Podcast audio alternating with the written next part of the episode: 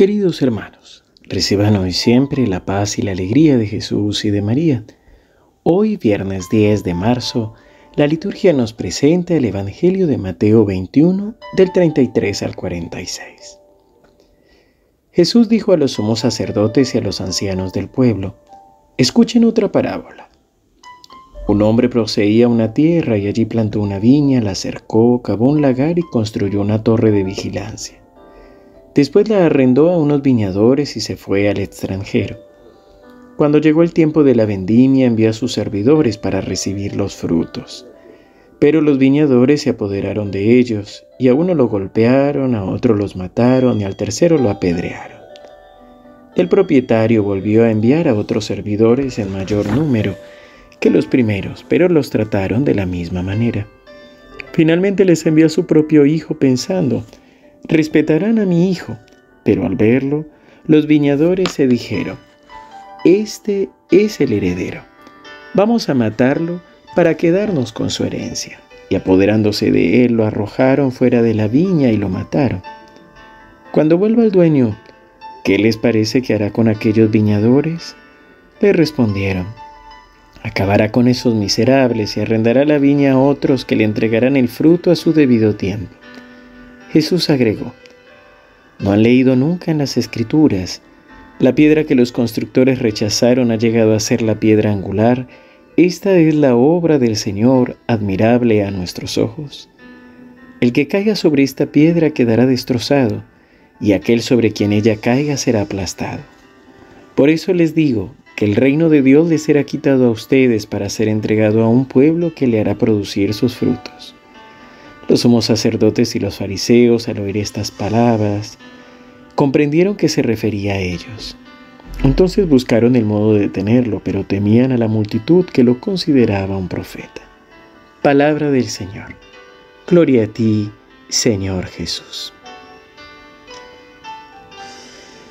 Ahora, en este día y en este Evangelio, Jesús nos hace la invitación de recordar que no somos más que trabajadores del Señor.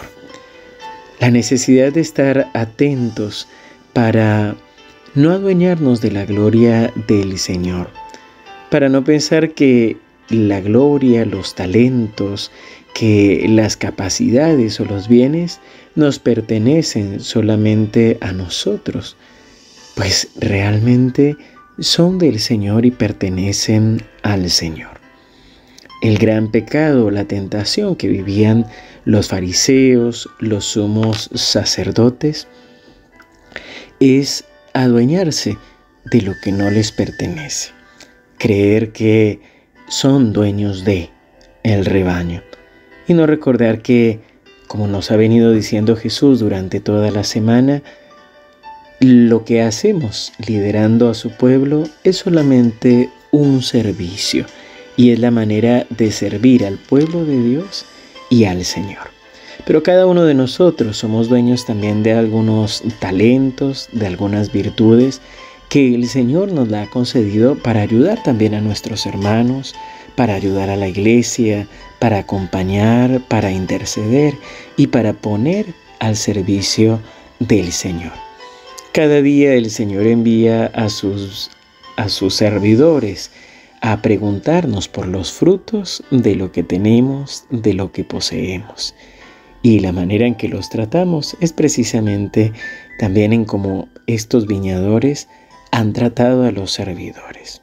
Por eso Jesús es esa piedra que rechazaron los arquitectos, pero que ahora es la piedra angular, es decir, con la que se construye todo, la que está en el medio, la que sostiene todo. Y es Jesús el principal en nuestra vida. Por eso Jesús dice que quien tropiece con esa piedra será y a quien sobre quien caiga esta piedra será aplastado. Lo hermoso y la buena noticia es que Dios es un Dios misericordioso y que nos concede la gracia de descubrir en nosotros nuestras miserias sin sentirnos miserables y sin deprimirnos, sino con la esperanza cristiana, la esperanza de saber que Dios tiene la respuesta, que Dios nos sana, que Dios nos espera y que ya Cristo en la cruz ha pagado por nuestros pecados y por nuestros delitos. Esta es la esperanza que han tenido los santos y que les ha permitido precisamente alcanzar la salvación y crecer en el amor, la experiencia del amor y la confianza en Dios. Padre bueno, hoy queremos alabarte y bendecirte, hoy queremos darte gracias por todas las bendiciones que nos has concedido, por todas las gracias que nos has dado. Gracias Señor. Te alabamos y te bendecimos por nuestras virtudes, por nuestras capacidades, por los medios que nos has concedido para estudiar, para crecer, para aprender. Hoy Señor te entregamos nuestro corazón, nuestras vidas, nuestros cuerpos y te pedimos Señor, danos un corazón generoso. Ayúdanos a discernir y a comprender la mejor manera de compartir con nuestros hermanos, de servir a nuestros hermanos y de no adueñarnos de nuestro apostolado, de nuestras virtudes, sino ponerlas al servicio tuyo, ponerlas al servicio de los hermanos. Señor, ayúdanos a entregarte los frutos de la evangelización y que todo sea para la mayor gloria de tu nombre, para el bien de las almas y para nuestra santificación. A ti te lo entregamos, que vives y reinas por los siglos de los siglos. Amén. Señor, que tu bendición nos acompañe en este día, en el nombre del Padre, del Hijo y del Espíritu Santo. Amén. Queridos hermanos, que el Señor los siga bendiciendo. Les recuerdo que hoy es viernes de cuaresma. Se nos invita a la abstinencia de carne.